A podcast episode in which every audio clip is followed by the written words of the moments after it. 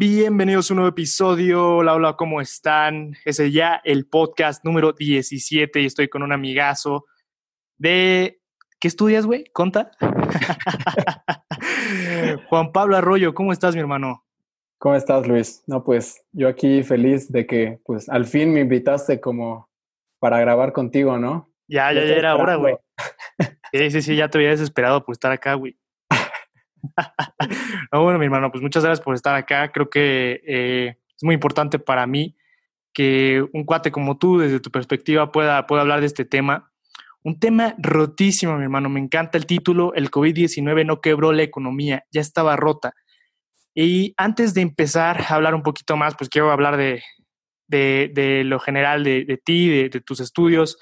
Bueno, para los que no conocen a Juan Pablo, y espero que lo estén escuchando en muchas partes de, del mundo, porque pues es boliviano y ha venido a México eh, a romperla en el TEC de Monterrey, estudiando Contaduría Pública y Finanzas. Eh, fuiste representante distrital de Interact Bolivia. Eh, bueno, ahorita nos vamos a platicar un poquito más de eso. Y bueno, has sido embajador TEC, o sea, llegaste a México a romperla con todo. Y tanto es así que al final de, la primera gestión que tuviste, eh, bueno, te certificaste en liderazgo en Harvard. Cuéntanos un poquito más de todo lo que ha sido tu, experiencia desde que eh, partiste de Bolivia hasta que llegaste acá, mi hermano. No, pues la verdad es que es algo, ahorita me emociona un buen porque pues ya son más de tres años que estoy aquí y pues la verdad, la primera vez que llegué, pues era con un pasaje de retorno a Bolivia a los seis días. La verdad es que muchos de mis amigos ni sabían, yo ya les había dicho que hasta había ganado la beca y todo, y pues cuando llegué aquí ni siquiera estaba aceptado en el TEC. Me pusieron mi examen en el día de mi graduación en Bolivia y pues ya perdí mi vuelo, hice mi examen aquí, me esperé tres meses, dejé una beca allá en Bolivia a mi familia, amigos, y a los tres meses recién, pues me dijeron que sí me habían dado la beca y todo, y ya por eso ya me quedé en el TEC. Y bueno, este, eh, la verdad es que como tú comentas, ¿no? Lo de, lo de Interact fue como la parte en la que cerró en Bolivia estuvo súper padre porque este, es, un club de jóvenes de 12 a 18 años que está patrocinado por Rotary y pues gracias a, muchos de, mis compañeros y todo, pues pudimos fundar un club allá y después de eso ya me nombraron representante distrital de Interact y estuve a cargo de los clubes en, Bolivia. Entonces, la verdad, una muy, muy bonita experiencia y pues aún más bonita, este, porque pues la tuve junto a grandes amigos y, pues ahora igual, ¿no? Tengo todas estas experiencias en el TEC gracias a eso. Pero a ver, cuéntanos un poco, cuando llegaste, me dices que, que, te fuiste diciendo que ya traías todo el pase completo y no era así. Cuando, cuando llegaste acá, ¿te imaginaste que ibas a ser embajador cuando ni siquiera tenías ese dato confirmado? ¿Ya lo habías dicho a tus cuates, brother? bueno, la verdad es que no, porque de hecho, reuní como a mis mejores amigos y les dije, no, pues les cuento que me voy a ir a México, que me gané la beca, que esto y el otro. Y cuando llego aquí, digo, pues no estaba aceptado. Y la verdad es que era mucho riesgo, pero pues era por lo que yo quería y pues decidí quedarme. Y aunque, digamos, no tenía con quién pasar, digamos, pues las fiestas, todo eso, yo tenía un amigo aquí, este, estudié en primaria, en cuarto de primaria aquí en México y pues él, como siempre, pues me, siempre nos recibió a toda mi familia súper feliz. Entonces, pues me fui a pasar a Tamaulipas con él, este, vacaciones, descubrí un poquito más de México, estuvo súper padre y pues ya después de tanto tiempo, yo creo que no me la creo, ¿no? Todo lo que he vivido aquí en México y todo lo agradecido que estoy con este país. Ah, buenísimo, buenísimo. Y creo que eh, he escuchado un par de opiniones, me da mucho, mucha felicidad escuchar que, que, bueno, gente extranjera llega acá y, y llega a quedarse. En realidad, creo que hemos platicado tú y yo muchísimo acerca de eso. Y creo que eso, eso bueno, me, da mucha felicidad. Y bueno, es justo de lo que quiero hablar, que bueno que lo comentas, porque, bueno, esta perspectiva que tú tienes desde la llegada, desde haberte eh, ido, desde haber dejado Bolivia para, pues, eh, estudiar una carrera universitaria, eh, es muy importante y se me hace un súper valor agregado para el podcast porque he tratado de buscar gente que esté acá y tenga una, una perspectiva amplia de lo que se va a hablar respecto al tema. Y bueno, lo mencioné desde el principio, creo que, bueno, considero que traes una perspectiva de, cambio buenísima. Y, bueno, me, creo, que, creo que es el momento de hablar un poquito de, toda esta gente que tú conoces en Bolivia, todas estas personas que han salido a hacer lo mismo que tú. Entonces, no sé si, si quieras hablar un poquito de, de, eso, de la gente que antes de, antes de adentrarnos al tema económico, antes de hablar un poco más de, de los errores o de los aciertos que ha tenido la economía global, creo que es importantísimo eh, para mí saber cómo, un, par de, cosas que, que, tú traigas o de amigos que quieras mencionar. Digo, para que igual si nos están escuchando, este, no sé, no sé, mi hermano, que tengan esa perspectiva, porque creo que tú, tú tienes más amigos que yo que han salido a, a romperla en otros países. Entonces es muy importante como para adentrarnos al tema de perspectiva internacional respecto a los bolivianos que están estudiando en otro lado, eh, que tú comentaras un, par de esos casos. Ah, pues sí, este, bueno, como ya, ya anteriormente ya estábamos charlando y todo, este, sí tengo varios, varios compañeros de que es una amiga muy querida en Italia, pues otros amigos en Estados Unidos, mi querida Vic, este, también en, Chile, en Brasil, y pues incluso los que igual están rompiendo en Bolivia, este, bueno, la verdad es que yo creo que ninguno de nosotros al, momento de graduarnos sabíamos todo lo que íbamos a pasar y menos ahora con todo lo que estamos viviendo, ¿no? Y algo que, que igual destaco mucho de, que, de lo que estabas mencionando es que pues incluso con algunos amigos no sabíamos que íbamos a convivir aquí en México, ¿no? Este, tuve la fortuna de tener algunos amigos aquí y pues la verdad es que muchos de ellos han estado súper, súper felices y agradecidos con México, aman aquí, de hecho ya si me está escuchando Vale, Vale sabe que cuando vino aquí, este, ella estaba súper feliz, súper contenta, hasta me dijo, no, pues yo me voy a eh, regresar a México porque es mi plan para vivir. Y así te digo, hay mucha gente que a lo mejor viaja a otros países, todo, pero cuando llega a México está totalmente enamorada de, de, este país. Entonces, pues siéntese muy felices y orgullosos de, del país en el que viven, que ofrece muchísimo. Sí, entonces sí son varios, no nada más los que han llegado acá, o, o la mayoría ha llegado acá, o en general. Ajá, bueno, han llegado algunos acá, este, ya sea por vacaciones, otros por intercambio, porque les comenté cuán bueno era México. Este, otros están en España, algunos están estudiando, hay un conta igual en Estados Unidos. Ah, este, Victoria igual este, está en Computer Science en, en Kansas. Este, a Olive, Nubia, que están en Brasil, en Estados Unidos, en Chile, Vale este, Ariane en Italia, pues la verdad es que son bastantes y así como unos fueron por un intercambio, otros, bueno, los que te mencioné están estudiando allá, otros también han, viajado. Tengo otros amigos como Adriana que está ahorita justamente en Brasil, incluso con todo esto del COVID, aún están allá. Entonces, pues la verdad sí, creo que sí nos animamos un poquito a, a conocer otros países y enriquecernos pues de, todo lo que tienen, ¿no? No, no, y, qué bueno, creo que es, es, increíble, o sea, hablar de ya cuántos países mencionaste, o sea, desde Europa hasta la propia Latinoamérica, para allá arriba, Estados Unidos, creo que, creo que es impresionante lo que, lo, que ha, lo que ha hecho tu gente y de verdad lo quiero remarcar. Para adentrarnos ya a este punto de lleno que, que quiero tocar en, en, cuanto a la presencia de todos tus amigos, el entendimiento de todas tus relaciones o, los contactos que tienes, eh, en varios países. Creo que es, es muy bueno abrir el, el tema, el podcast, eh, preguntándote que, bueno, antes de hablar de números, precisamente ya de, de, cantidades, de porcentajes en el tema económico, ¿cómo crees o cómo has percibido que ha sido tu vivencia? Precisamente me lo comentabas, digo, la vivencia de, de tus amigos en los países en los que ahora viven? O sea, ¿qué perspectiva crees que tengan o del manejo de la pandemia respectivamente del, del país en el que viven? ¿Crees que, cómo lo sientes? ¿Lo sientes cómodos en general? ¿Crees que eh, opinan que en general se ha manejado bien eh, eh, pues respecto a todas las medidas que se han tomado? ¿Cómo los ves a la mayoría?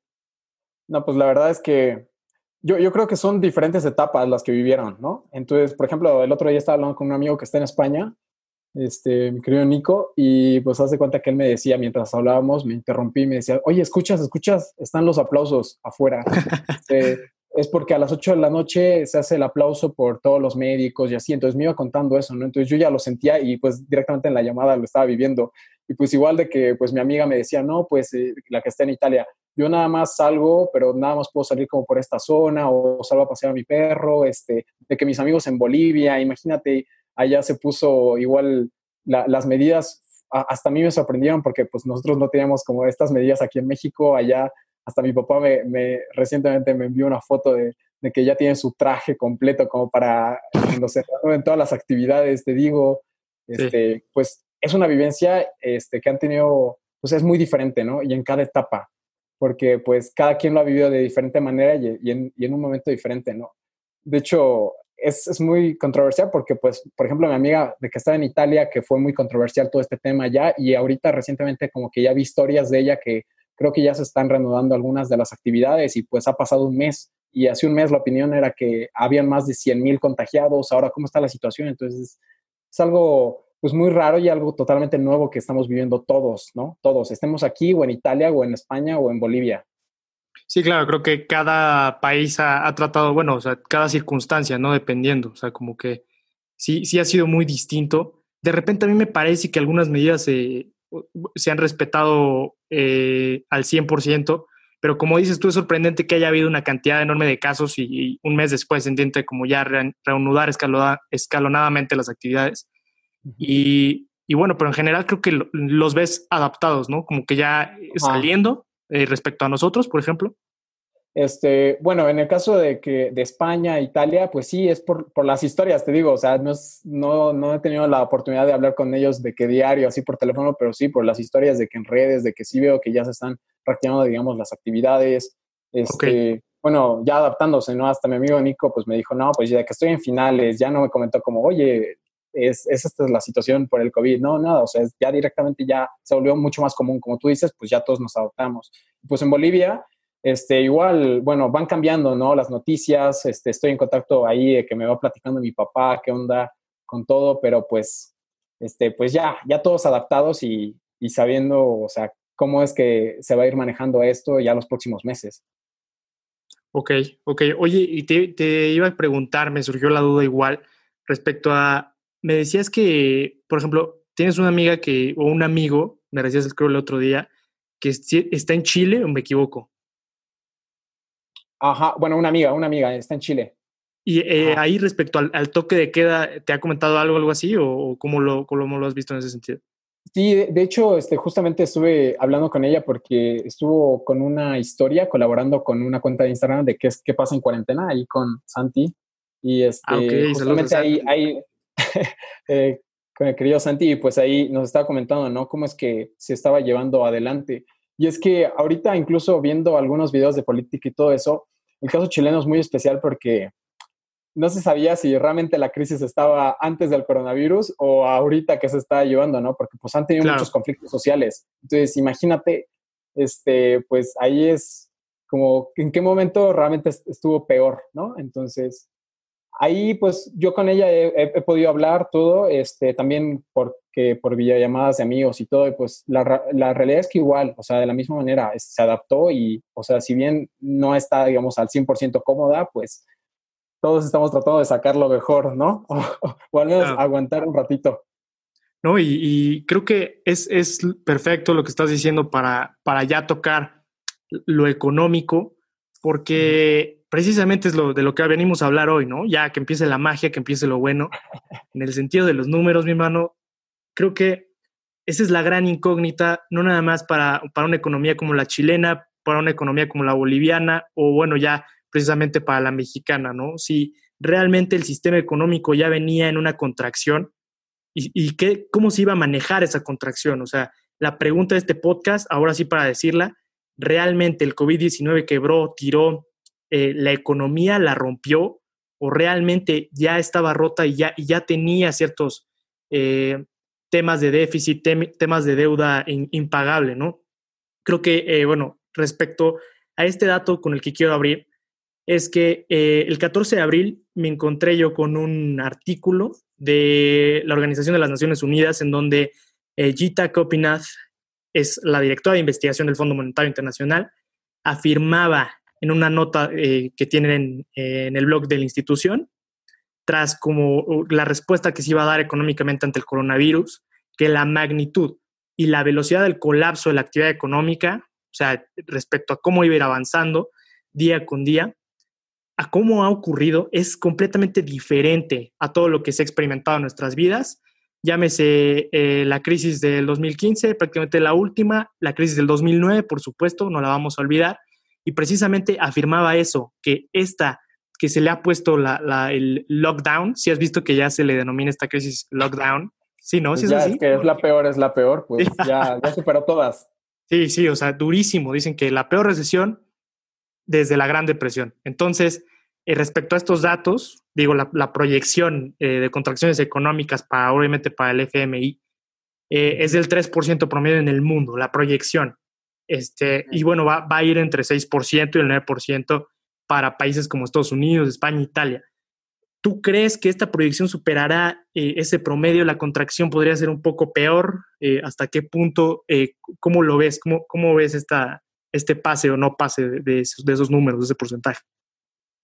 Bueno, ahí este, en, cuanto a ese tema, yo creo que dar números tan certeros, no sé, no sé hasta qué punto sea totalmente correcto, porque, pues por ejemplo, digamos con lo del 2008, o sea, casi ningún experto, o sea, pudo, o sea, pronosticar lo que iba a pasar y, y tampoco las consecuencias, ¿no? O sea, habían algunos estudios y, también estuve checando, haz de cuenta que Prakash Lungani es un economista del FMI y pues él justamente estaba estudiando como todas las estimaciones, tanto de empresas públicas, privadas, como de todos lados, y pues estas estimaciones que tuvo en, en la crisis en, en, el 2008, este, pues digamos, arrojaban ciertos datos. Y al final, la realidad es que solo el 10% de estas estimaciones se cumplieron. Entonces, fueron las mismas estimaciones del FMI las que no fueron reales en algún momento. Entonces, algunos presentaban eh, cifras optimistas y al final más de 60 países cayeron en recesión. Y es que aquí lo que tenemos que destacar es que realmente la economía, a diferencia de otras ciencias que digamos, no sé, física o no sé, otras, pues realmente lo que realmente nos estamos, lo que estamos viendo y con lo que estamos trabajando es con, con humanos, ¿no? Es la acción humana. Y pues la acción humana es impredecible. Entonces, yo no, yo no me alinearía tanto con un porcentaje así exacto y como para decir si es que va a ser más, menos, este, porque pues realmente pues no tengo como una brújula ni nada, pero sí algo que, que sí hay que eh, saber es que no vamos a tener esas estimaciones reales, ¿no? O sea, porque pues realmente, como te digo, es un comportamiento humano. Haz de cuenta que, no sé, aquellos economistas que se basan netamente, netamente en las cifras, no se dan cuenta de que pues todo esto es multifactorial, ¿no? Es como por un, como un bien, ¿no? O sea, realmente todos quisiéramos, nosotros como contadores, amigo, o sea, mira, tú Determinas, ¿cómo determinas el valor de un bien? Ah, no, pues que la materia prima, las horas de producción, las horas de trabajo, le pones el porcentaje de utilidad y todo eso. Y eso es como quisiéramos que salga todo, ¿no? Pero pues realmente no, es, no funciona así, ¿no? Porque pues al final quien determina el valor de una cosa, de un bien en la economía, pues es el consumidor. Y el consumidor, así como tú, como yo, pues pasamos diferentes circunstancias, ¿no? Tenemos diferentes emociones y, es por eso que esa acción humana es impredecible. Pero de algo que sí puedo estar seguro es que sí podría ser peor si es que no dejamos que se den las cosas de manera espontánea en cuanto al mercado, ¿no? O sea, ahorita nos estamos percatando de que están surgiendo, no sé, algunos negocios como de, que, oye, ante esta necesidad surgió una aplicación en la que ya te llevan el mercado a tu casa. O surgió otra aplicación, estaba escuchando ahí en un video de una politóloga que admiro muchísimo, este, que en Guatemala estaba subiendo, estaba surgiendo una aplicación en la que está, se está dando el trueque, ¿no? Porque como hubo desabasto de algunos productos, este, todos se volvieron locos, no, pues entonces optaron por el trueque. Entonces, estos negocios se fueron dando de manera espontánea.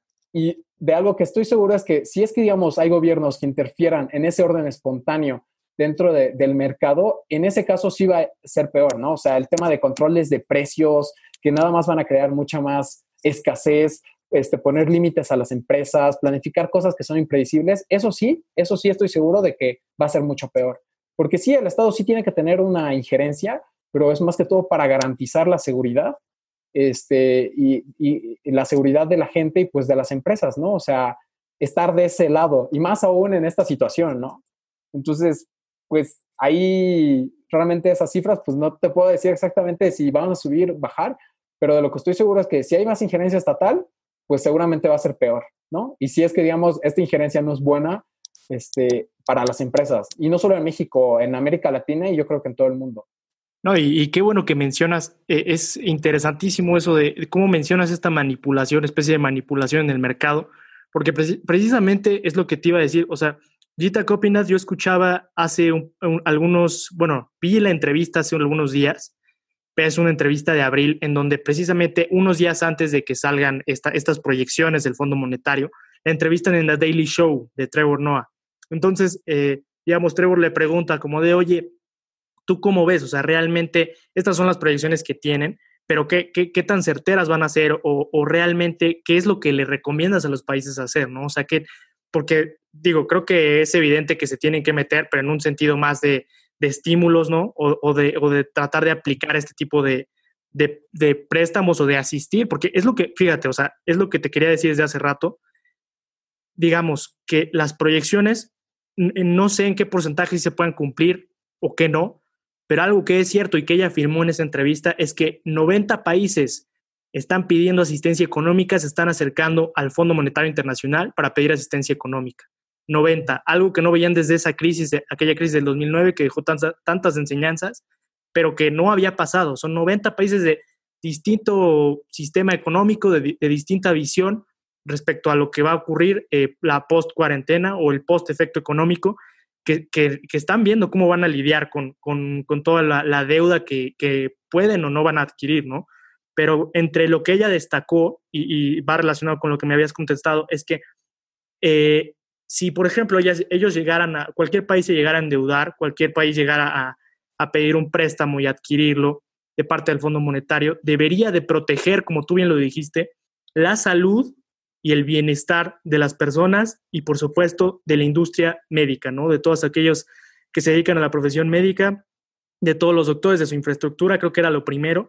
Y también hablaba de proteger el empleo, que es algo que vamos a tocar eh, más adelante como respecto a, no sé, a las decisiones internacionales que, hubo, eh, también respecto a México. Pero bueno, hablaba como que en, materia de, salud se debía de gastar, que ella recomendaba que, que, no, se, que no se tentaran en, tratar de, limitarse, sino que debían de, invertir fuerte y deberían de gastar a toda costa, obviamente con ciertas medidas económicas que deben de tomar, pero que junto al Banco Central debían de gastar o de, o de proponer estos, estos estímulos que ayudaran a, a proteger esta industria de, de, la salud, ¿no? Y bueno, es precisamente lo, que, lo que sigue de lo que, de lo que quiero hablar. Y, qué bueno que mencionaste que, que realmente estas, eh, estas proyecciones pueden ser cumplibles, bueno, no sé si se diga en ese sentido, si sea correcto decirlo, pero que se cumplan o, no se cumplan, ¿no?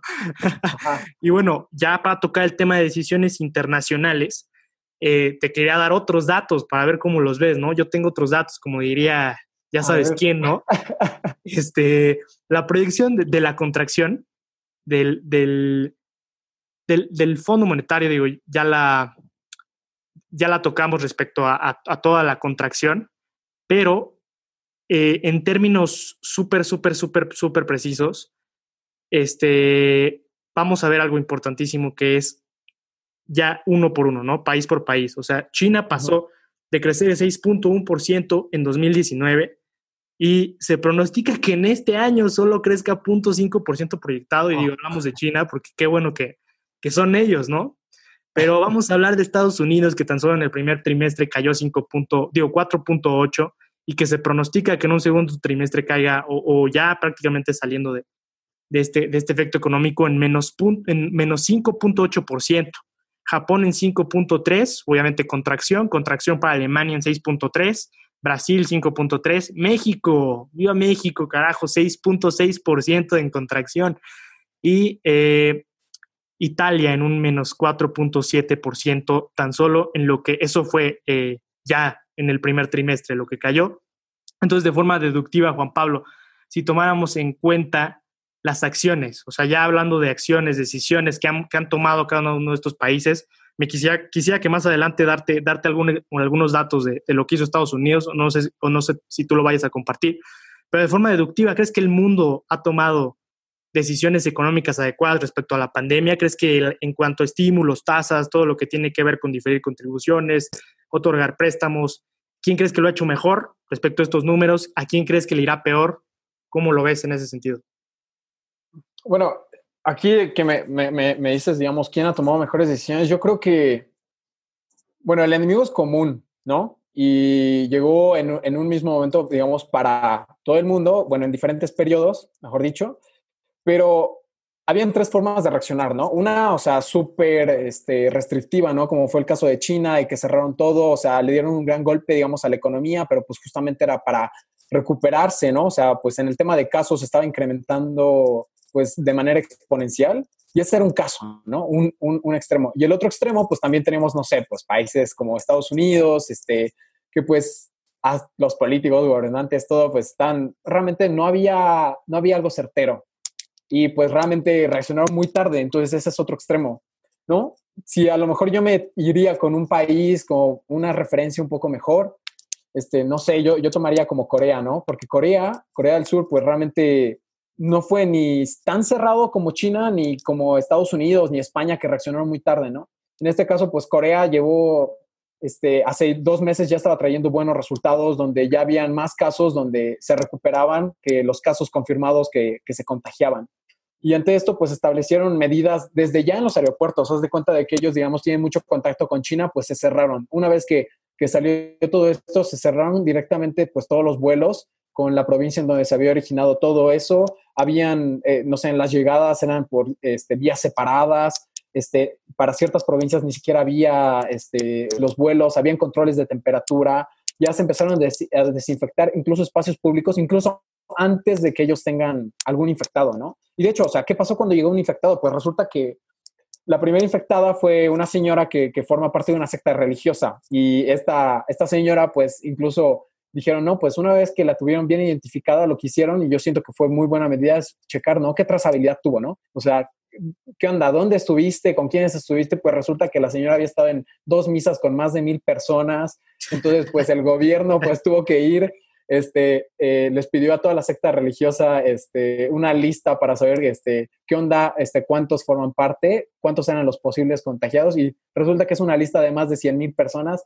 Bueno, entonces como que se alarmaron mucho eh, y ante esto, pues hicieron muchas este, pruebas, ¿no? Entonces comenzaron a hacer, digamos, todos estos tests y hicieron pruebas masivas. Yo creo que eso fue algo muy bueno, es una medida muy buena que, hizo que tenga los mejores resultados ya desde hace dos meses, ¿no? Entonces, obviamente sí han surgido otros países, otros casos en Europa en los que sí este, también fueron buenos resultados, pero la primera referencia que tuvimos fue, fue Corea. Y obviamente tú me dices, oye, Juan Pablo, pero pues realmente esas pruebas si, si, hubiera la lana, el dinero en todo el mundo, pues en todo el mundo se harían, ¿no? Y, y ese es el caso, ¿no? Pero pues a lo mejor en México no estaba como contemplado, pero digamos, habían otros casos como España, ¿no? España pues ya es, es un país que sí lo podía realizar y realmente fue por puro tema político que no se realizaron, digamos, estas pruebas a, tiempo, ¿no? Entonces, esas medidas pues no fueron las correctas, ¿no?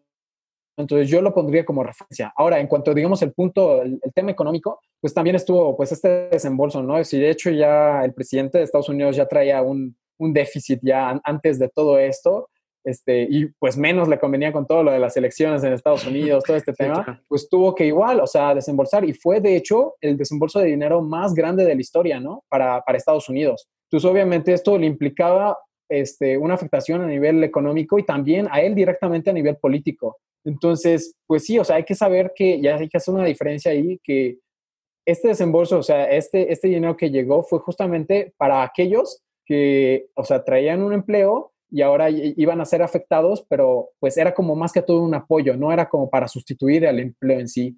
Claro. Entonces, pues sí es una medida que digamos que sí pudo tomar Estados Unidos por, pues, por los recursos directamente, pero yo, yo sí la veo práctica y un poco más real que las que se tomaron, por ejemplo, en, en Europa, donde directamente está tomando todo el gasto público, ¿no?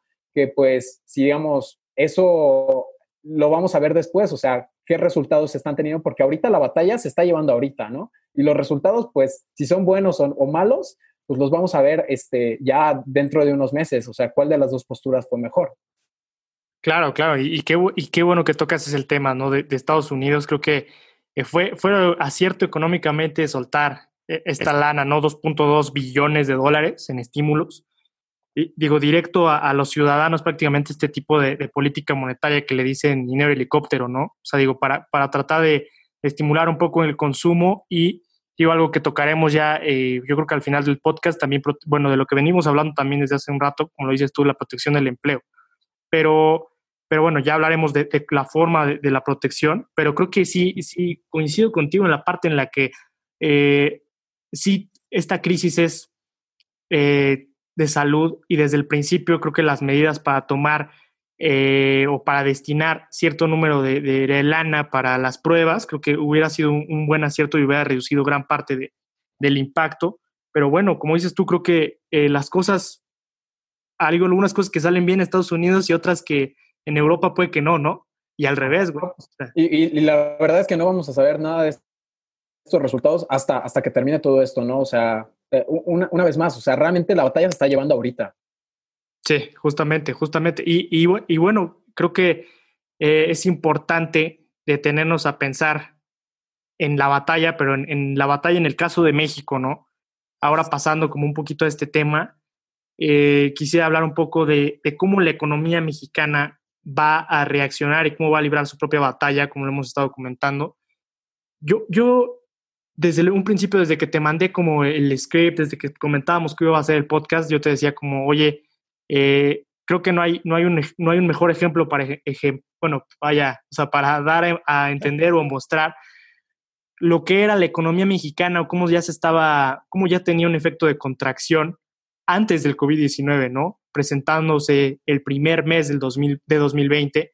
Y me gustaría hablar del caso Pemex en particular para demostrar un poquito que si sí si, estaba rota o realidad no tanto. Vamos a ver aquí las opiniones, ¿no? Ojalá que desate algunas opiniones de los de la gente pro Obrador, pro López y anti López, ¿no, mi hermano? ¿Tú qué eres? ¿Anti López?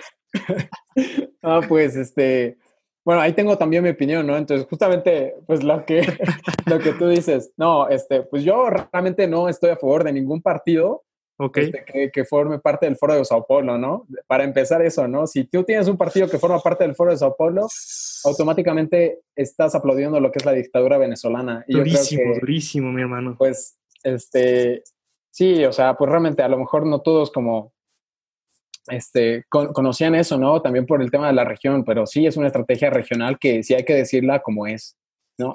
Y bueno, digamos, en este tema que, que, me estabas preguntando, no sé si me puedes repetir la pregunta, ya estás en Ah, sí, no, perdón, perdón, digo, digo, realmente no, creo que no le empecé, mi hermano. discúlpame, discúlpame, digo, creo que aquí es una cuestión de datos, ¿no? Digo, para la gente que nos esté escuchando fuera de México, que ojalá sea muchísima, para los bolivianos en el mundo, para los no tan bolivianos, para los super mexicanos, Creo que, bueno, eh, como dar un poco de contexto a esta parte del caso de Pemex, bueno, Arturo Herrera eh, es el secretario de Hacienda aquí en México. Y bueno, eh, fue interesante que yo estuve revisando una entrevista, le hicieron una entrevista la semana pasada, Leo Zuckerman le hizo la entrevista respecto a, a la reestructuración y a cómo se iba a repensar el negocio en Pemex prácticamente, ¿no? Y bueno, decíamos ya que en el primer mes de 2020 la economía mexicana ya traía una contracción o sea, la peor, la más profunda desde aquella crisis ya tan mencionada en este podcast de 2009, de 0.7%, ¿no? Que después las eh, calificadoras dijeron muchas más cosas de Pemex y la calificación este, fue abajo, digo, ya, ya no en el sentido de contracción, sino de la propia calificación de, de Pemex. Y bueno, Arturo Herrera eh, confirmó o afirmó en esta entrevista que, te platico, le dice a Leo Zuckerman que prácticamente para él es importante, o sea, que tienen que ir dos proyectos que eh, la administración de López Obrador ya tenía eh, planeada para su, para su plan, para por, fin cumplir los objetivos al final del sexenio, y van en, vaya, uno de los, los proyectos más importantes que tuvo en su campaña, que mencionó, que es la de la construcción de la refinería de dos bocas en Tabasco, este, para los que bueno, están fuera de México, y el aeropuerto de Santa Lucía, que bueno, hubo un tema que con el nuevo aeropuerto, para los que no, han visto más del tema, pero bueno, este es el aeropuerto que se va a construir de Santa Lucía, el que se aprobó. Y, y bueno, él decía, Arturo Herrera afirmaba que este era el momento de gastar en los proyectos de, de inmediata generación, o sea, referido a estos dos proyectos que ya estaban en marcha, bajo dos premisas que la crisis de 2009 dejó dos enseñanzas. La primera, que hay que mostrar seguridad en el gasto, ¿no? Que hay que, en ciertos momentos importantes hay que gastar, pero también que en el 2009 también se gastó en muchas cosas que, prácticamente, no sé, que, que, se tiró el lana en la mesa, pero que no había proyectos para generar empleo, inversión, para mover actividad económica. Entonces, digo, creo que ya me extendí un poco en la explicación, pero la pregunta es acá, ¿no sería ¿Fue lo ideal realmente? O sea, para el plan de, este plan de inversiones inmediatas, otra vez, o sea, una refinería, todo el mundo sabe que, en este momento de pensar en la energía sustentable no está tan bien visto, pues pensar en una ampliación de las refinerías y, bueno, en la inversión de 8 mil millones de dólares en la refinería de Dos Bocas, eh, mucha gente piensa que pues esta lana obviamente se podría usar ante la crisis del COVID-19, entre muchos problemas sociales que tiene México, bla, bla, bla, bla, bla. Y no se diga de la inversión que, que se va a hacer en Santa Lucía, ¿no? Entonces, bueno, el secretario de Hacienda, la verdad es que muy puntual en todo lo que le dijo a Leo Zuckerman, afirmó que esos proyectos van a ir porque van a ayudar a reactivar la economía después de, todo el efecto COVID-19 Entonces, lo que yo te quiero preguntar concretamente es que si este plan de inversiones realmente es el ideal para este ciclo económico y si alcanzará para cubrir los gastos de la administración pública cuando todo esto termine y qué tanto, o sea, finalmente la economía ya sufría rupturas relevantes al nivel de la crisis contra el coronavirus, o sea, ya había esta crisis y, si, y si esta es la medida ideal. Mira, bueno, yo, yo siento que desde un principio, pues a lo mejor cómo nació, digamos, todo este tema de, igual como para que entiendan, digamos, eh, si nos escuchan de fuera, es que se, se, tomaron estas decisiones con referéndums, ¿no? Entonces, pues realmente estos referéndums no, no son una idea mala, pero pues sí fueron malas desde, desde el principio porque pues realmente no fueron como una, hechas desde una, por una institución independiente para empezar. Entonces, pues desde ahí ya estás totalmente sesgado. Y pues ya cuando sacaron, digamos, todo esto, y es por lo que te digo, eh, me voy a la pregunta, si realmente, digamos, esto va a ser ideal para reactivar la economía, pues mira, antes de, de, toda esta crisis, ya no, ni siquiera era ideal, ¿no es cierto? Porque, o sea, tú te percatas este, desde las licitaciones, ¿no? O sea, en las licitaciones, pues realmente, ¿cuántos entraron de los grandes? O sea, ¿cuántos realmente les entraron? Pues realmente no entró nadie. Y es por eso, digamos, que tuvo que pasar a, a, manos de Pemex, ¿no? Porque pues ni por el dinero, ni por el tiempo que se estaba pidiendo, pues se pudo, o sea, concretar algo, porque pues realmente estaban pidiendo más dinero y en más tiempo, porque era lo real. Sí, ahora aquí pues tú tienes que preguntarte, yo, siento como, ya como líder, tienes que decir, oye, pues realmente, ¿cuántas refinerías hice yo y cuántas refinerías han hecho ellos? O sea, realmente, ¿quién sabe? Entonces, si ya desde un principio pues te dicen, no, o sea, no va a salir ni este tiempo ni en este presupuesto, pues, pues ya, o sea, desde ese momento pues ya tienes una referencia de que a lo mejor no es lo más ideal. Entonces, pensar que este plan de inversiones es ideal para este momento, pues la verdad, una vez más, ni, ni, lo fue antes de la crisis ni para la crisis, ¿no? Entonces es un proyecto que pues no está listo. Él comentaba, creo que, que estaba listo y, y, con una capacidad para absorber. O sea, realmente este, está listo este proyecto. Entonces, si, en un, si desde un principio no fueron atractivos, o sea, para quienes ya están en el área, entonces no creo que sea tampoco una solución. Yo creo que nada más es como, no sé, como que están tratando de, de sacarlo ya. O sea, este es un pretexto más. Y, y, pues en cuanto, digamos, lo de México que decías, de que si ya estaba antes, pues siento yo que incluso antes de López Obrador, sí, como para que no digan, oye, nada más están como este, ahí como súper, son del PRI y todo eso, ¿no? O sea, realmente, este... ¿Qué pasó, mi hermano? ¿Qué pasó? Entonces, antes, antes de que digan todo eso, pues realmente antes de AMLO, este, México ya estaba este, en, el índice de libertad económica en una posición número 77, es decir, que había muchísimo proteccionismo en México y aún hay. O sea, si bien dentro, digamos, de, los países de América Latina sí se desarrollan este, un poco mejor, digamos, algunos negocios, todo eso, aún hay mucho proteccionismo que sí puede mejorar. Y te digo, o sea, realmente ningún país en América Latina tiene este libre mercado. Y, y pues sí, o sea, hay no solo de, del Ejecutivo, ¿no? O sea, por parte de mucha gente, de que hay opiniones de que, ay, que la culpa es todo del liberalismo, no nos gusta el libre mercado porque ni siquiera, o sea, toman todo lo que es el libre mercado como neoliberalismo. Y hasta a mí me hace reír muchas veces cómo utilizan esta palabra, porque pues, realmente esta palabra ni siquiera, ni siquiera tiene como, como decirte como una tirada capitalista, ¿no? O sea, este término nació por parte de Alexander Rustov, eh, que, es un alemán que y él trataba de pues, unir entre colectivismo fascista, lo comunista y liberalismo. Incluso lo podrías decir, podrías decir que es más de izquierda que de derecha. Y pues él acuñó, digamos, todo eso en este término de neoliberalismo que pues realmente se puede traducir en una socialdemocracia. Entonces, cuando los enemigos, entre comillas, digamos, este, de la libertad utilizan este término, pues realmente están opinando con información errónea, ¿no? O sea, es, es malo. Entonces, desde ya eso ya, ya se traía antes, ¿no? O sea, hay como... Se, se, entiende mal, digamos, algunos términos de lo que es mercado libre, porque pues realmente lo que hubo antes no fue mercado libre, fue mercantilismo estatal, donde pues se hacía todo entre política de amiguetes y todo y se daban, digamos, ahí las empresas, ¿no? Bien. Y bueno, y otro tema es, es que el Estado es muy grande. Realmente el Estado en México y de hecho en América Latina, el gobierno en sí, el, Estado es muy grande y, y, se está haciendo mucho más grande. Digo, o sea, antes de, de que este Andrés Manuel López Obrador entre, pues realmente su propuesta era, oye, yo quiero acabar la corrupción, está buenísimo, ¿cómo la vas a acabar? Ah, pues incrementando más el Estado. O sea, si le quieres dar más al Estado, o sea, estás viendo que ya el Estado si es más grande, es más corrupto, pues incrementando más el Estado, no lo vas a hacer menos corrupto. O sea, desde allá ahí había un problema. El Estado es increíblemente gigante, tanto en México como en muchos países de América Latina. O sea, tú tienes que ahí percatarte. Si de hecho tú consultas ahí un, el índice de transparencia internacional, que eh, ves ahí los países más corruptos, menos corruptos, y también checas los países que tienen mayor eh, libertad económica en el mundo, tú haces una correlación y justamente los países que tienen mayor libertad económica en el mundo son aquellos que son menos corruptos. Entonces, ahí tú te percatas, mientras más está el Estado metido, o sea, mientras más grande es el Estado, es mucho más corrupto. Entonces, ese, digamos, eso, es, ese es otro problema, ¿no? Y, y bueno, finalmente es, es, triste, ¿no? Como ver cómo es que, no sé cómo hay eh, ciertos gobiernos, no importa que sean de izquierda o de derecha, finalmente populistas, que ven como a mucha gente que es vulnerable y se aprovecha de ellos. O sea, muchas veces de que, no sé, puede ser con un bono, una canasta, o prometen pues muchas cosas al final a estas personas lo único que les estás haciendo es este, verlas este, como mucho más vulnerables y hacerlas dependientes de ti. Y las, no, les estás, no las estás empoderando, cuando en realidad toda la gente en, en América Latina, como dicen aquí, pues es muy chingona y, y, nosotros, este, por muchas carencias que hemos tenido este, como países, hemos siempre encontrado muy buenas soluciones. Entonces, realmente eso es lo que se debería promover mucho más. En vez de tantos bonos, de, de quererte hacer dependiente del gobierno, este, es empoderarte mucho más para sacar esos negocios que ya muchas veces ya han salido en muchos países, ¿no? Entonces, eso, eso es lo que se tiene que promover, ¿no? O sea, como que, claro.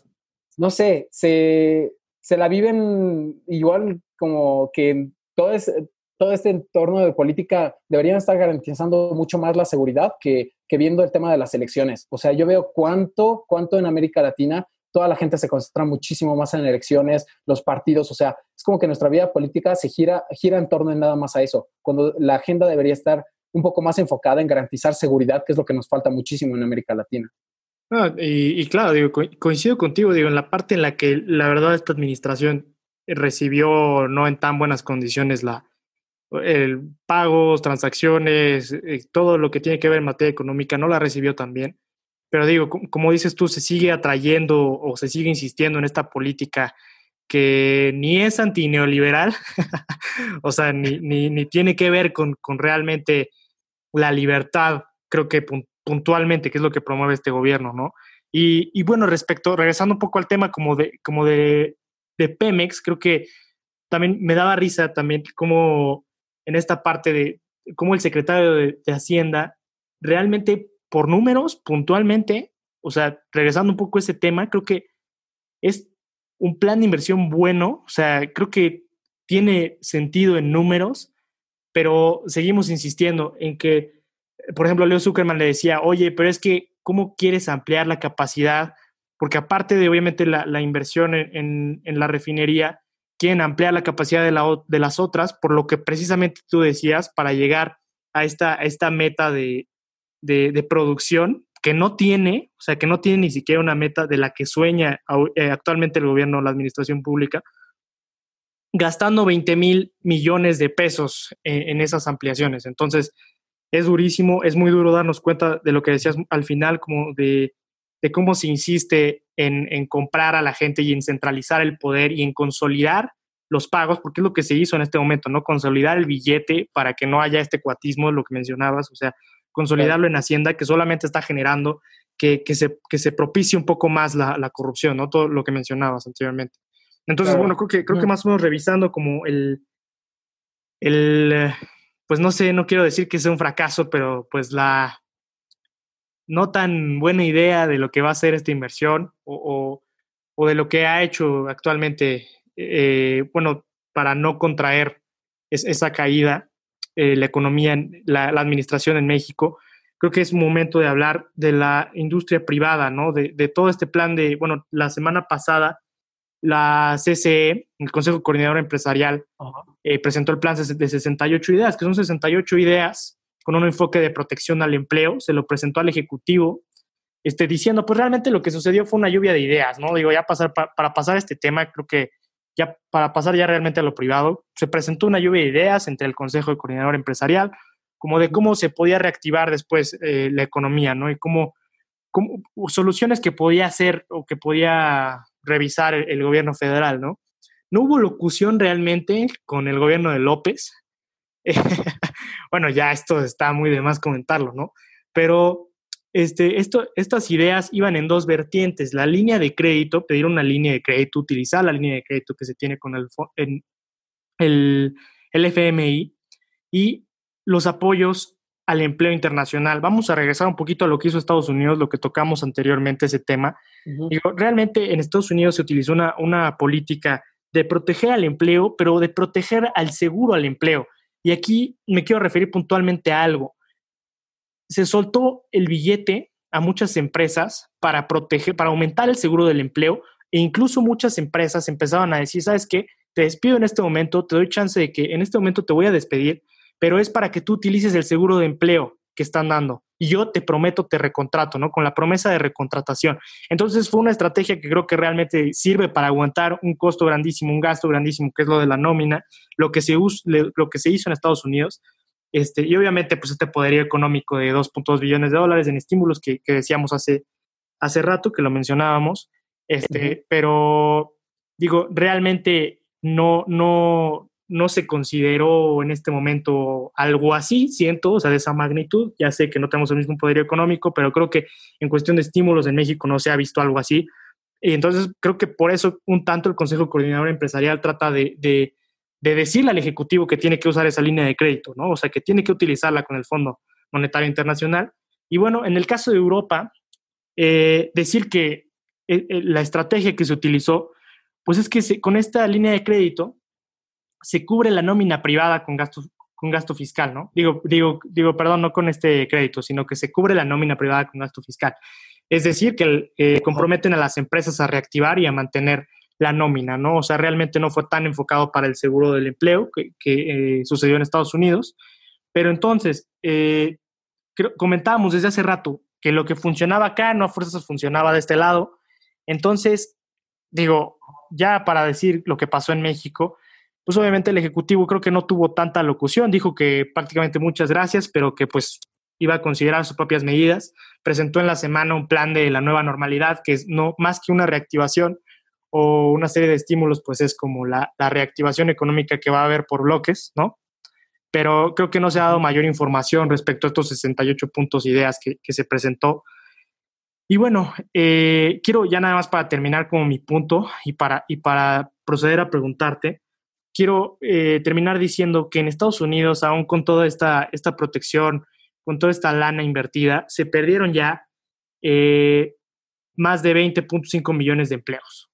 ¿No? O sea, que en seis semanas sucedió eso y que el seguro está actuando frente al tiempo que, tiene su gente desempleada, más los 1.200 dólares que le dan a las familias, ¿no? Que, igual es un mineral eh, para, que se mantenga el consumo en las familias. Y bueno, estos préstamos que sí son préstamos en Estados Unidos, no como aquí en México, ¿no? Que sí son préstamos para pequeñas empresas y, y no las cosas extrañas que están manejando aquí de 25 mil pesos, ¿no? Pero bueno, ya sería meterme en otro tema. Finalmente te quiero preguntar puntualmente esto. ¿Por qué crees que, México se verá, bueno, más bien si México lo ves obligado a tomar medidas económicas de endeudamientos y recae en brotes, eh, y que si, como está existiendo en Europa y en Estados Unidos, va a haber este tipo de apoyos, o sea, ¿y por qué no ha habido apoyos aparte del poderío económico que nos falta? O sea, ¿por qué no, no ha habido este tipo de medidas? O sea, eh, ¿Por qué no? O sea, es lo, es lo que un poco me da como desconcierto, coraje. ¿Por qué no se ha visto una estrategia económica clara durante estos dos, tres meses? O sea, ¿por qué no, no, no se ha planteado más que, más que este tomar un poco de, los fideicomisos y todo este sentido para financiar una crisis como esta? Mm, mm, bueno, en, el primer caso, digamos, retomando lo, que comentas, ¿no? De Estados Unidos y, y, de Europa, ¿no? Estamos viendo estas dos opciones para empezar, ¿no? Estas dos opciones, pues tú, tú preguntas, oye, ¿por qué a lo mejor ninguna, ¿por qué no se tomó una de estas o u otra? Pues para empezar, pues la de Estados Unidos sí fue más como, sí fue como una solución, sí incentiva todo lo que quieras, pero realmente es como un parche, ¿no? O sea, sí tapas la herida, pero como tú dices, finalmente surgieron más desempleos, entonces no es una total solución. Y, y bueno, digamos, lo de Europa, este, pues finalmente es eh, encargarse del empleo. Como ya habíamos dicho anteriormente, ¿no? Este, ya vamos a ver los resultados después de, de cualquiera de las dos posturas. Pero en cualquiera de los dos casos, si es que, digamos, este, yo tuviera que eh, optar por una para México, este, yo no me casaría tanto con el hecho de Europa porque pues tiene un estado benefactor que ante, para, para poder llegar a hacer eso y para poder tener ese estado benefactor, pues ya tuvo un detrás económico y muy bueno. O sea, realmente ya eh, ellos ya pasaron, digamos, una etapa en la que, pues, antes Suecia, que a lo mejor, digamos, no está, digamos, en los primeros, primeros, primeros lugares, pero antes, en los 60, sí se ubicaba en los primeros, primeros lugares, justamente por temas de libertad económica, antes de tener todo este, este estado benefactor.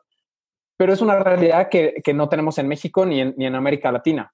Entonces, este, pues realmente ahorita las, la, el, donde está la solución, pues realmente es en cómo, digamos, va a actuar el ejecutivo, si beneficiando o no beneficiando a lo que son las empresas. Y en este caso, digamos, de, de las 68 ideas este, que, que fueron propuestas, pues realmente nosotros tenemos que entender que fueron ignoradas, uno, por el ejecutivo, porque pues finalmente como que ellos quieren buscar, como bien lo dices, o sea, están presentando su propio plan y es triste que, que, pase esto porque, no sé, como que en, justamente en este momento, ¿cuál es el enemigo común?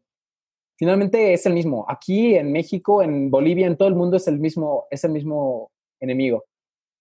Y deberíamos estar mucho más unidos, ¿no? Deberíamos más estar unidos y a lo mejor no me refiero a tanto de que, ay, pues el, el Estado va a trabajar de la mano con la empresa privada porque eso no va a pasar para nada, ¿no? Pero al menos, o sea, de manera objetiva dices, oye, si es que esto realmente va a servir, este, pues voy a apoyar, a pesar de que fueron 68 ideas y, no estamos como para ideas, sino como para ya proyectos que sigan adelante, aunque sea una de esas ideas que digamos que hubiera servido apoyarla, ¿no? Pero pues de manera objetiva y porque pues finalmente es por el país, ¿no? Yo creo que pues realmente, no sé, se, están haciendo más las cosas por, por, eh, por ver, ah, ¿quién salvó a México, no? Por, puro, por pura política. Entonces yo creo que lo que hay que destacar es que hay que dejar de hacer las cosas por colgarse la medalla. ¿No? Bien, bien, bien, este, Que realmente en este momento sería lo mejor que México, o sea, el gobierno de México realmente vea lo mejor para, para el país, este, viendo, digamos, la opción, venga de donde venga, ¿no? Y pues realmente sí, sí va a tener que, digamos, incurrir en deuda en algún momento, si es que va a empezar a tomar estas, estas medidas que, que las tomaría, yo siento, este, las personas que son afines al, al gobierno de, de Andrés Manuel López Obrador, ¿no? Como por ejemplo en muchos países de América Latina y, supongo que no se va a alejar del caso de México, no sé, este control, este control por parte del Estado, controles de precios y, también de que he visto videos en Facebook donde están obligando como, pues, no sé, a muchos empresarios este, a sí o sí pagar este, nóminas y todo eso. Y obviamente es una situación muy triste. Y lo ideal, si viviéramos en un mundo ideal y todo súper romántico y todo bien, estaría increíble que las empresas pudieran pagar a, los empleados. Pero lo que tienen que entender tanto el gobierno de México como en cualquier gobierno de América Latina es que finalmente el empleador no es quien paga al, em, empleado, ¿no? Es el consumidor. Si no hay consumidores, pues al empleador no le llega dinero y es como pedirle, de lo que no tienes, págale. Paga, sí, Entonces, obviamente no, no puedes, este, digamos, ahí tienes tu gallina de huevos de oro, que es tu, que son las empresas en tu país, porque finalmente son las empresas las que generan riqueza en los países. Entonces, si tú le vas a dar la vuelta y no lo vas a apoyar, pues entonces al final lo que vas a tener van a ser peores consecuencias. Sí, o sea, totalmente tienes que percatarte de que si tú obligas a hacer esto y digamos que lo llegan a cumplir, al final vas a tener empresas quebradas. Y al término de esta pandemia, lo que vas a tener va a ser como una pandemia económica, una pandemia de, de cuántas empresas que se han muerto y esas empresas que se han muerto ya no van a ser este, empleo para estas personas que igual ya perdieron de todos modos el empleo. Entonces, lo que tienes que pensar es que sí, o sea, ahorita a lo mejor sí se reduce toda la actividad económica y todo eso, pero no arruines más a la empresa, porque en un futuro esta empresa va a volver a resurgir y va a volver a contratar, si en la medida de lo posible, a las personas que anteriormente tenían. Pero si tú le pones tantas trabas, todo, y le haces este, obligatorio, digamos, estos pagos, solo la vas a quebrar. Y, pues eso no es lo que buscamos en América Latina, ¿no? Ahora, si lo estás haciendo nada más por, por quedar bien y por ganar tiempo y por pura política, pues ahí vas a tener tus resultados. Sí, no, claro, güey. Y, creo que, o sea, también en ese sentido, o sea, los, los empresarios no han optado por pedir este no pagar o, creo que se ha, se ha, optado por medidas de, de diferir los pagos, ¿no? O sea, creo que, creo que ningún empresario yo he escuchado que diga, oye, ¿sabes que Es que yo no quiero pagar. Saben que tienen que hacerlo, pero creo que no ha habido esta, facilidad, o bueno, eh, en el caso de México no se ha dado tan congruentemente, pero creo que tienes razón completamente en, la conclusión. Creo que ya para cerrarlo, eh, en ese sentido, creo que la mía es que eh, la economía de México sí ya traía una contracción. Para mí no estaba rota. Creo que, creo que, que, sí, traía mucho, muchos detalles eh, en cuestiones de endeudamiento, en cuestiones de, proyectos prácticamente imposibles de financiar o, o, que son posibles de financiar, pero que probablemente esa lana se debería de redirigir o debería de un esfuerzo para que se aprovechara de mejor forma en proyectos un poquito más rentables. Pero creo que como lo que mencionas al final, mi conclusión también general es que la economía debe de apoyar a, como bien lo dijiste, su, ¿cómo dijiste? De huevos de oro, su gallina de huevos de oro. Realmente, porque ahí es donde va a estar el cash, ahí es donde va a fluir eh, todo lo que, lo que nos va a tocar a los demás en cuanto a servicios básicos, en cuanto a infraestructura, en cuanto a muchas cosas que vienen de, de, una buena administración en cuanto a la política monetaria y fiscal, ¿no? Entonces creo que sería mi resumen, creo que el gobierno de México lo puede hacer mejor creo que esta administración eh, puede, puede indagar un poco más en las opciones que tiene y voltear a ver un poco más los mercados internacionales, ¿no? Porque bien lo dijiste, es una crisis que, que tiene, es multifactores y es una crisis sin precedentes que obviamente está referida a lo más importante que creo que tenemos, porque el segundo, y remarcar mucho eso, ¿no? O sea, que el segundo costo, el segundo costo más importante que tiene esta crisis es el económico. El primero, eh, por encima de todo, las vidas eh, humanas, ¿no? Y el bienestar de la gente, ¿no? Creo que eh, se puede tomar un poco de referencia a todo lo que, lo que platicamos en los mercados internacionales, las medidas que han funcionado y las que no. Sabemos que no somos economías de ese, de ese mundo, sabemos que, que no somos España, que no somos Estados Unidos, y tampoco somos China, pero creo que eh, con las opciones que tenemos acá y apoyando a las empresas puede salir adelante, ¿no? Entonces, no sé este, si, si tú quieres dar una conclusión general ya para terminarlo, muy buen podcast, casi una hora, mi hermano, jamás había hablado con alguien. Pero sabes que estoy muy contento porque va a ser el primero en YouTube. Entonces, a ver cómo nos va de ese lado, ¿no? El primer podcast a distancia, el primer podcast en YouTube, el podcast más largo, rompiste récord hoy, mi hermano. no, y seguramente ya, ya, ya tengo esa, esa debilidad, ¿no? De que sí me extiendo un poquito, pero pues bueno, ya para cerrarlo, este, no sé, pues comentar, ¿no? Finalmente, yo creo que eso parte de cada uno de nosotros, ¿no? Como latinos. Y esto es para todos mis amigos, igual que son mexicanos que siempre estoy muy, muy agradecido con cada una de las familias que, que he conocido aquí, amigos, todos siempre han sido muy buena onda. igual yo tengo certeza de que todos mis amigos en el extranjero, pues igual están tratando de enriquecerse al máximo de todas las culturas diferentes y pues también a todos los bolivianos, yo creo que, bueno, todos como latinoamericanos tenemos que saber que en ese momento es más que todo estar unidos, ¿no? Estar unidos y, y, saber que tenemos que trabajar porque pues el enemigo es el mismo y queramos o no, esta sí es una batalla que pues ahorita la estamos librando y pues tenemos que saber cómo trabajar. Y más te digo por América Latina porque digo, finalmente España, Italia, pues la Unión Europea va a ver por ellos, este, Estados Unidos, China, pues son potencias y todo lo que quieras, pero finalmente, ¿quién va a ver por América Latina, no? Y está en nuestras manos este, saber cómo, cómo poder aportar, ¿no? Desde que sale una nueva idea, una nueva aplicación, ese orden espontáneo que tiene el mercado, pues eso es lo que tenemos que realmente apoyar. Y pues no, muchas gracias Luis, al fin. Se me hizo estar en tu podcast. Muy buen podcast, mi hermano, y muchas gracias por estar acá. Conclusión de 100 de 100, diría yo pues nada, mi hermano, agradecerte por, por última vez todo, todo el tiempo que, le diste a este podcast. Y bueno, para todos creo que, quédense un mensajito nada más para que se queden en casa, que sigan eh, eh, siendo productivos, no productivos. Eh, no es el tema de este podcast, ¿verdad? y que ojalá que, que, pensemos un poco más en, en este factor económico, que nos interesemos un poco más por esto. Muchísimas gracias, mi hermano. No, a ti, mi hermano. Nos vemos. Nos vemos, mi hermano, y nos vemos en el siguiente podcast, en el 18 ya. Bye, bye.